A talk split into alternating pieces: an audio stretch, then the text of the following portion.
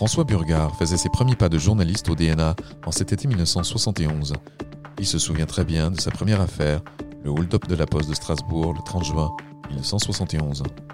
Il se trouve que j'étais affecté à la rédaction locale de Strasbourg et que je suis passé au bon moment, on va dire entre guillemets, dans le coin de la poste centrale au moment où s'est déclenché cet événement. Voilà. Est-ce que vous saviez que c'était une grosse affaire tout de suite au départ? When you make decisions for your company, you look for the no-brainers. If you have a lot of mailing to do, stamps.com is the ultimate no-brainer. Use the stamps.com mobile app to mail everything you need to keep your business running with up to 89% off USPS and UPS. Make the same no-brainer decision as over 1 million other businesses with stamps.com. Use code program for a special offer. That's stamps.com, code program. J'étais accompagné par un ancien euh, de la rédaction qui m'a embarqué, euh, que j'ai croisé dans la rue, qui m'a dit il y a un hold-up euh, à la grande poste. J'arrive dans la grande salle de cette poste centrale qui était immense et il y avait Robert Reinheimer qui était le journaliste correspondant de RTL, de Radio Luxembourg à l'époque, à Strasbourg. C'est de la bouche de Robert Reinheimer que est sortie la phrase suivante, il paraît que c'est un milliard. Voilà donc euh, à quel moment j'ai appris l'ampleur de l'événement. C'était quoi l'ambiance sur place quand vous êtes arrivé?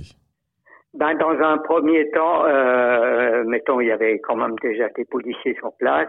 L'événement s'était passé évidemment pas dans la grande salle où était admis le public. Il fallait se mêler en fait dans les coulisses pour savoir un peu ce qui se passait. Mais il y avait eu effectivement à la fois un affolement, je dirais une sidération, où plus personne ne savait qui était policier, qui était postier, qui était journaliste.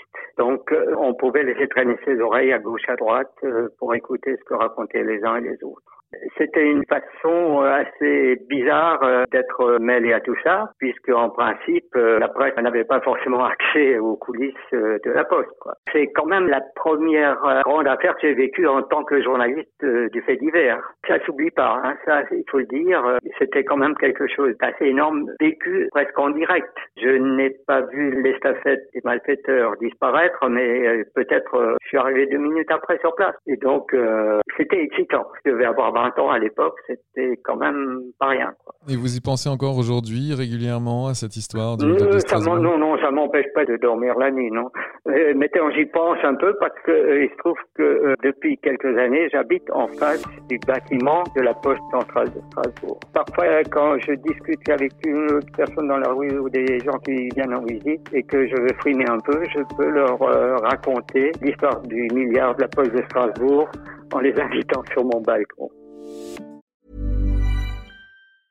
Hey, it's Paige DeSorbo from Giggly Squad. High quality fashion without the price tag. Say hello to Quince.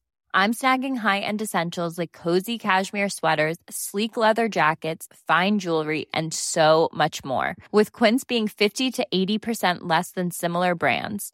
And they partner with factories that prioritize safe, ethical, and responsible manufacturing. I love that. Luxury quality within reach. Go to quince.com slash style to get free shipping and 365 day returns on your next order. Quince.com slash style.